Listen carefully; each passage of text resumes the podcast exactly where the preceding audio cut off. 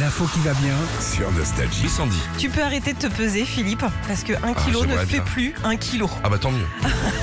J'ai l'impression que moi quand je me pèse un kilo fait deux kilos rapidement. Ah oui, c'est peut-être ça.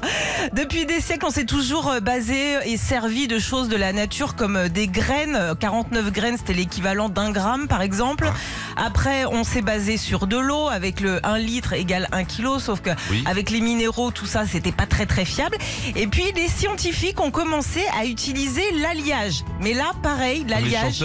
Ouais, exactement. L'alliage, pareil, ils se sont rendus compte bah, à quelques grammes près que ça faisait pas euh, un kilo. Et il y a 4 ans, en 2019, ils ont choisi une unité de mesure qu'on trouve partout dans l'univers, c'est l'atome. De Savoie. Justement hier, on a- on- on n'a pas goûté l'atome de Savoie. Alors l'atome, oui. Alors, comment ça pèse un atome Alors l'atome, en gros, déjà pour te dire, on, on va plus calculer le nombre de cheeseburgers que tu as mangé, on Mhm. va calculer le nombre d'atomes que tu as dans le corps, d'accord? Et en gros, en calculant comme ça, aujourd'hui, 1 kilo, ça représente 2,435 fois 10 puissance 18 électronvolts. Voilà, si tu On veux faire le petit calcul, c'était beaucoup plus ça, on simple. va faire comme au marché. Il oh, il y en a un peu plus, je vous laisse. Ouais Il y a un kilo 100 de haché. C'est pas grave. Laissons en graines, hein. c'était beaucoup mieux. Tomber.